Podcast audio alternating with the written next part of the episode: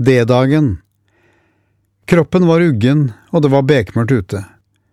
Trond bestilte varmt vann og rasjonerte ut sin siste pulverkaffe. Nå var det snart slutt på luksusen. Vi kunne riktignok få kaffe og hadde bestilt sterk og svart kaffe dagen før av bærerne våre. Laget over et bål, sterk og svart ble den servert. Jeg overdriver ikke når jeg påstår vi nesten kunne snu koppen uten at kaffen rant ut. Den kunne vekke en død okse, tenkte jeg, mens jeg smilte takknemlig over deres vennlighet og lydighet. Den var svart og sterk. Men vår egen norske pulverkaffe var tingen.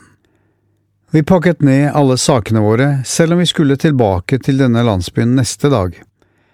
Vi kunne aldri vite hva som kunne skje, så vi valgte å ta med oss hele oppakningen og alle bærerne.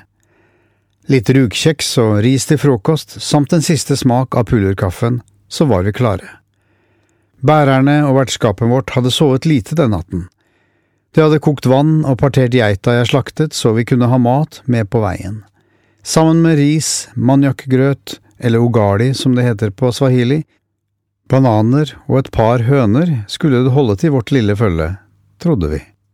Det var fuktig og klamt selv om solen ikke hadde stått opp, og vi trampet utålmodig rundt mens resten av følget gjorde seg klare.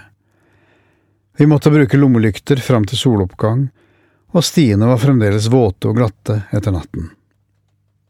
Det var merkelig at vi ikke var redde. Bekmørk jungel, slanger og ville dyr, omringet av ti–femten ustabile krigere. Men humøret var på topp, motivert av at målet var innen rekkevidde, ga vi oss i kast med den siste dagen. Vi ante ikke at denne marsjen skulle ta 18 12 time, og at vi måtte gå fire timer i bekmørket på vei hjem. Vi ante ikke at vi skulle bli et stort følge innover istedenfor de få vi hadde bedt med på denne siste dagen. Vi hadde bare fire lommelykter, som 64 mann måtte dele. Mange av kirkens ledere insisterte på å følge med på turen. Vi forsto senere at det ikke bare var for å være med i sorgen, men like mye av frykt for vår sikkerhet. Trond ga fra seg sin lykt til Mopondua så den gamle mannen ikke skulle skade seg. Oddbjørn og jeg lyste for alle som gikk foran og bak. Vi kunne knekt både bein og nakke men det tenker man ikke på når alternativet er å sove i fuktig, råtten jungel med utallige små kryp på deg og uberegnelige krigere rundt deg. Denne dagen var det bare én ting som betydde noe – flyvraket. Ved femtiden fredag den 1. august 2003 begynte vi nedstigningen fra Mosoko til Kikosi-elven, for derfra å klatre opp på den andre siden, opp til 1600 meter over havet der fjellet Boami lå. Det sitret i kroppen. Musklene var sprengte av energi og arbeidslyst, krefter hentet fra et annet sted enn vår fysikk. Dagen vi hadde ventet på i 29 år lå klar for å inntas. I dag skulle vi finne flyet. Finne pappa. Finne fred. Etter en time i mørket kunne vi skimte konturene av fjellene og jungelen som omga oss. Tåka lå som dyner nede i dalsøkkene, farget rosa av solstrålene og nyansene i fargene av jungelen. Tåka løste seg forsiktig opp ettersom solen sakte steg opp over horisonten. Vi stanset og sto i stille ærbødighet foran det storslåtte synet. Ingen katedral eller maleri har gjort sterkere inntrykk enn dette bildet. Antagelig var det forsterket av min indre tilstand da jeg bare var timer fra å finne løsning på noe som hadde merket meg fra 15-årsalderen. Men vakkert var det uansett. Jeg plottet inn posisjonen på GPS-en, og vi drakk litt vann. Stigningen opp mot fjellplatået som reiste seg foran oss var bratt og slitsom.